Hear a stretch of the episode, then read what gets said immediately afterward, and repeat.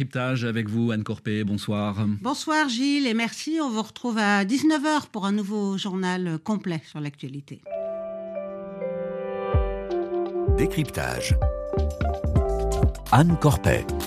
L'Équateur est en état de guerre interne contre les bandes criminelles. Le président Noboa l'a annoncé mardi depuis l'évasion dimanche du chef du gang des Choneros et d'un autre délinquant accusé d'avoir planifié euh, l'assassinat de la procureure générale du pays. Des troubles violents ont éclaté dans les prisons et dans de nombreuses provinces. Explosions, voitures incendiées Échange de tirs dans les rues, les écoles, les commerces sont fermés.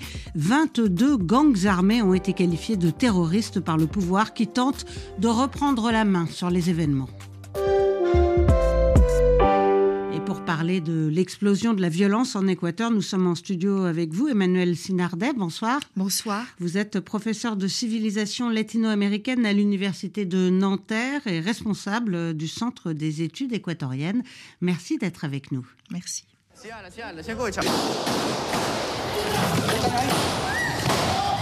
Ce qu'on entend euh, derrière nous, c'est la bande-son d'une incroyable séquence, l'éruption d'hommes en armes et une prise d'otage sur un plateau télévisé. La scène surréaliste a été diffusée en direct mardi soir jusqu'à l'intervention des forces de l'ordre. Euh, une illustration du chaos qui règne dans le pays.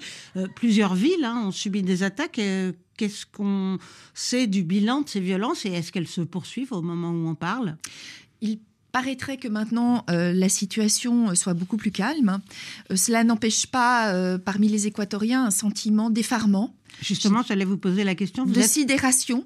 Ces images euh, tournent en boucle sur les réseaux sociaux, sont partagées et euh, la situation impacte directement euh, la vie quotidienne puisque les universités ont basculé sur un mode d'enseignement en distanciel comme au temps du Covid.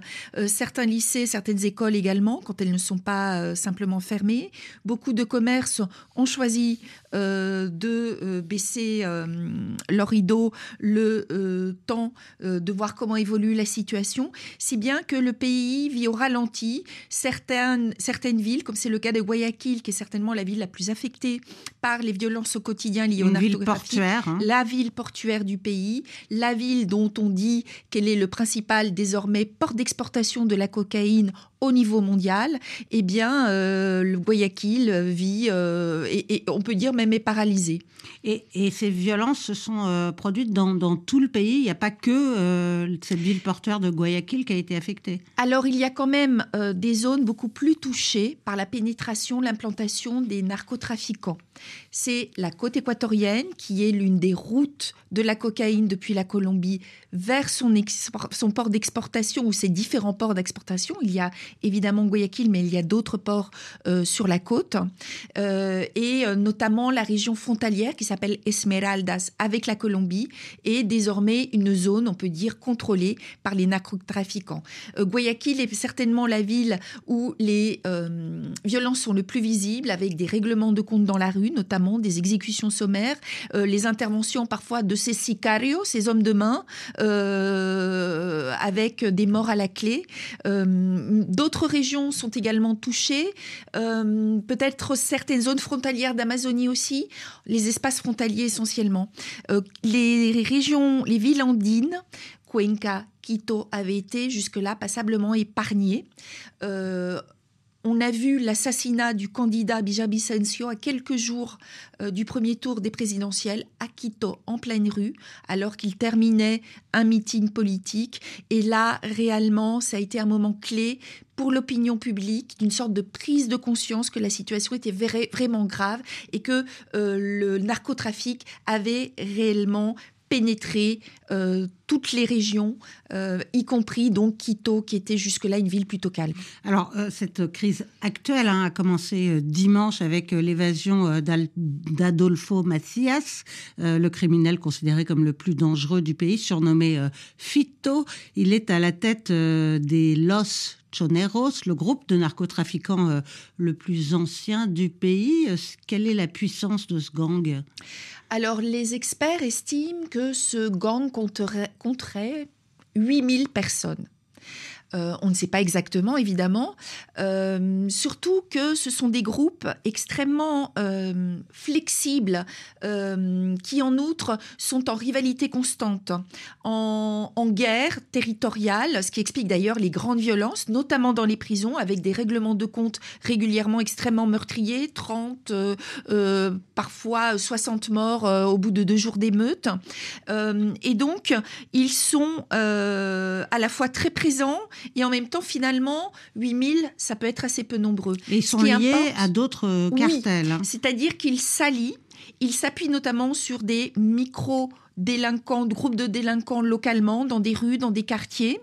Il y a en réalité euh, plusieurs niveaux de gangs de narcotrafiquants. Il y a les microtrafiquants, euh, qui seraient des petits délinquants locaux, sur lesquels des groupes euh, comme Los Choneros prennent appui.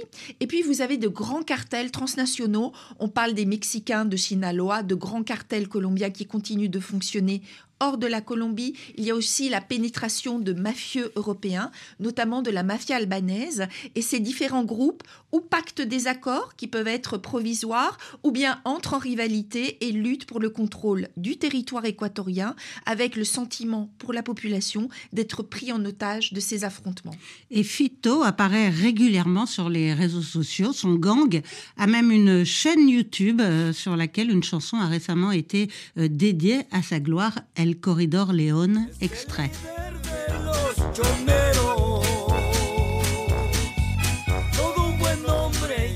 C'est le chef des Los Choneros, c'est un grand monsieur, il a beaucoup d'amour pour sa famille, pour ses amis, pour eux. Il donnerait sa vie, dit la chanson, et, dans le clip, hein, on voit le chef de gang euh, coiffé d'un grand chapeau, en train de caresser la tête d'un coq de combat. Ça a été tourné à l'intérieur même euh, de la prison, même derrière les barreaux. Euh, Fito euh, semble libre finalement de, ses mouvements et, il conservait le, pouvoir au sein de son organisation. Alors tout à fait. De quoi est le nom finalement ces, éléments culturels liés à ce qu'on appelle la narcoculture en Amérique latine qui existait en Colombie, qui existe toujours au Mexique Eh bien, c'est le nom de la pénétration de, des narcotrafiquants au sein des institutions de l'État. Il y a l'institution pénitentiaire, il y a aussi la police, il y a euh, les partis politiques, euh, certains conseils municipaux, euh, évidemment la justice. Et c'est l'argent de la drogue C'est l'argent de la drogue par la corruption. Et il y a dix jours, une opération d'envergure a été menée au niveau national qui s'appelle Métastase et qui porte très bien son nom, qui a donné lieu à l'arrestation de plus d'une trentaine de fonctionnaires soupçonnés d'être corrompus.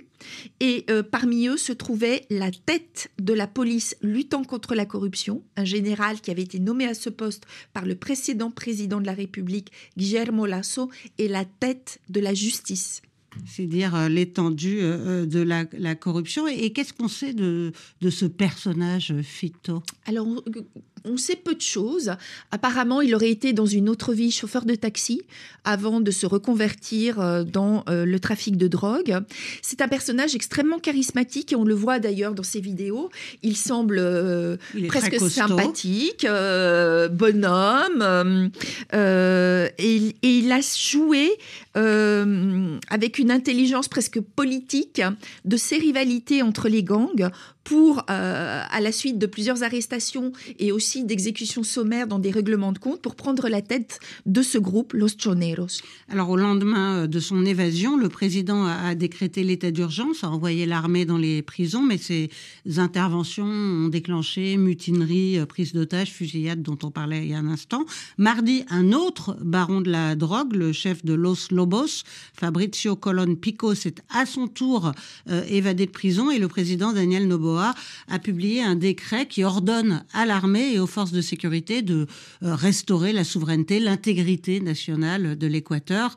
Euh, le décret liste d'ailleurs les, bandes criminelles qu'il veut voir neutralisées. On écoute la déclaration de Jaime euh, Bella Eraso, le chef du commandement conjoint des forces armées équatoriennes, mardi soir. Le président de la République, Daniel Noboa, nous a fixé une mission très claire. À partir de maintenant, tous les groupes terroristes identifiés dans le décret sont devenus des objectifs militaires. Le présent et le futur de notre pays est en jeu. Aucune forme de terreur ne sera tolérée. Nous ne reculerons pas et nous ne négocierons pas. Nous vaincrons. Vive l'Équateur. L'état de guerre interne a été euh, approuvé hier par euh, l'ensemble du Parlement, où le président Noboa euh, est pourtant minoritaire. Ça veut dire qu'il y a une forme d'unité nationale oui. Oui, Alors c'est quelque chose d'assez inédit. D'une part, ce décret, qui n'est pas simplement un décret d'état d'urgence, mais qui va plus loin en proclamant officiellement une forme de guerre contre les narcotrafiquants de la part de l'État dans un affrontement direct État-narcos. Euh, c'est quelque chose qui ne s'était jamais produit jusqu'à présent, alors qu'il y avait eu ces dernières années assez fréquemment, assez régulièrement, des proclamations d'état d'urgence pour un mois ou deux mois. D'ailleurs, les dernières élections présidentielles s'étaient tenues avec euh, cette situation d'état d'urgence et c'était assez bien passé. Alors, euh, on a un durcissement réellement qui correspond aussi à une attente de l'opinion publique et des électeurs. Euh, fraîchement élu, euh, Daniel Noboa euh, avait promis en effet de restaurer l'autorité de l'État et de rétablir la sécurité au quotidien. Et donc il est euh, attendu sur ce point.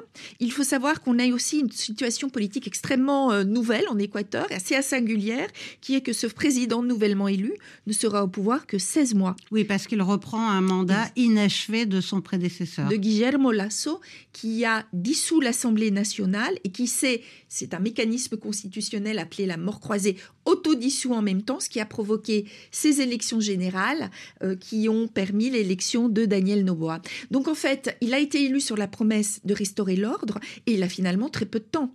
On sait qu'il faut des réformes de fond. Il faut remettre à plat le fonctionnement des institutions publiques, lutter contre la corruption, euh, ce qui suppose euh, un travail de plusieurs années.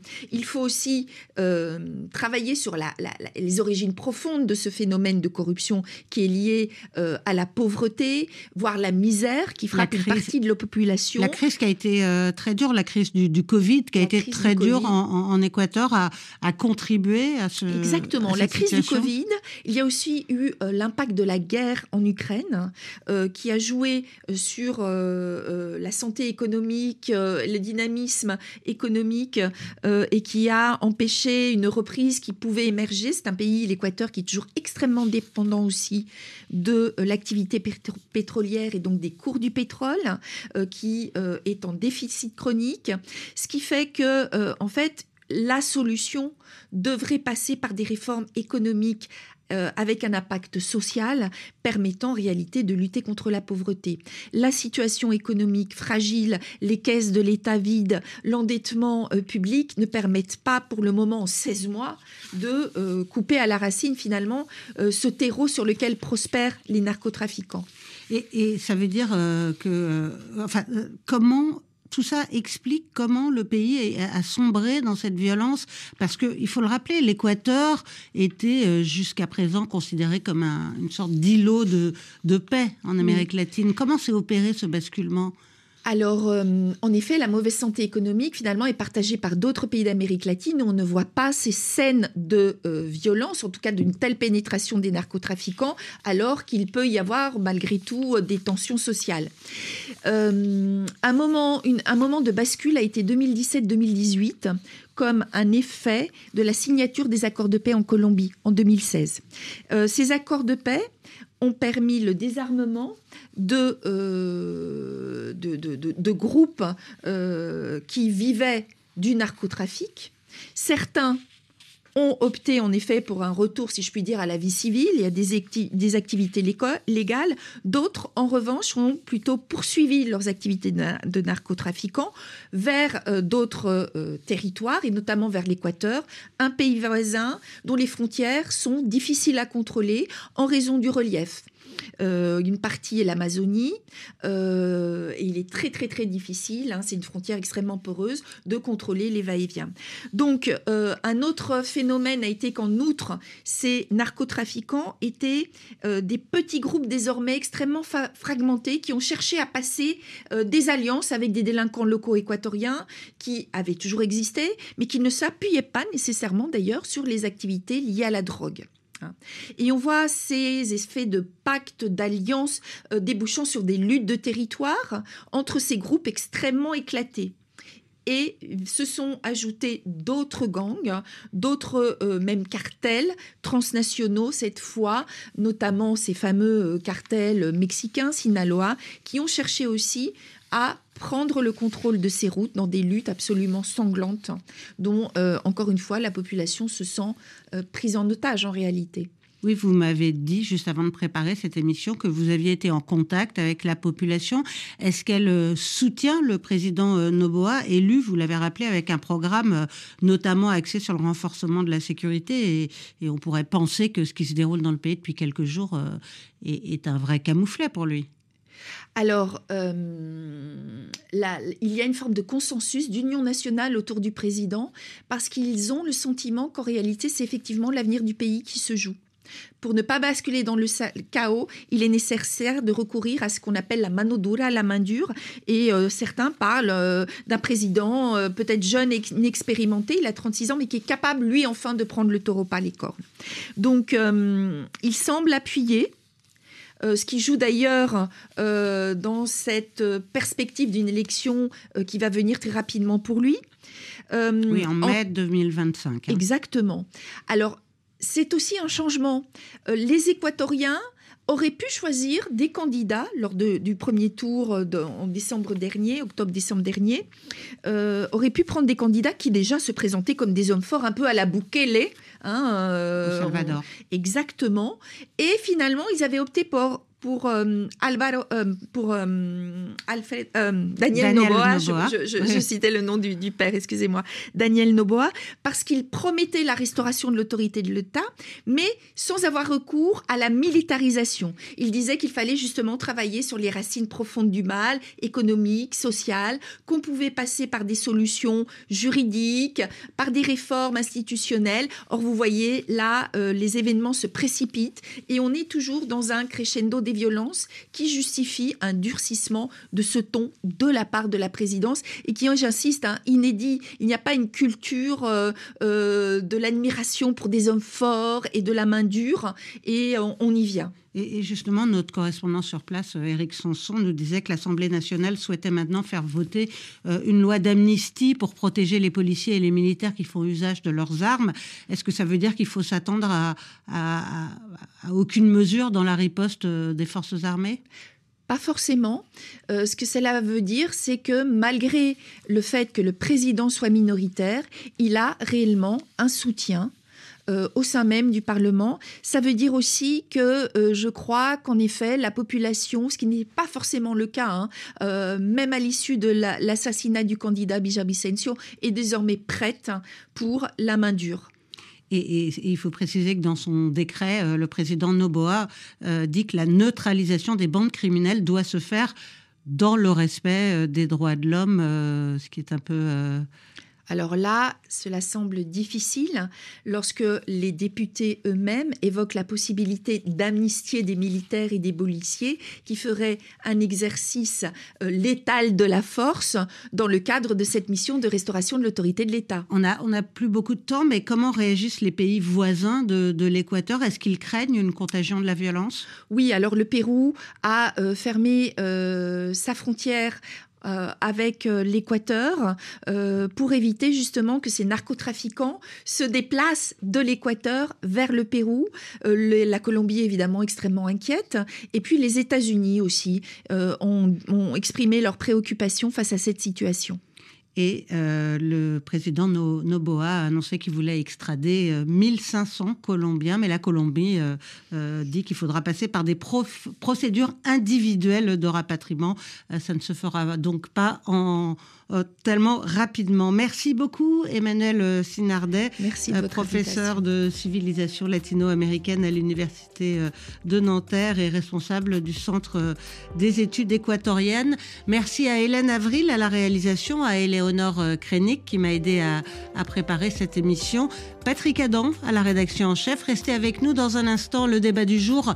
Sauf en Afrique de l'Ouest où nos auditeurs ont droit à une demi-heure d'infos en langue peul et full full day.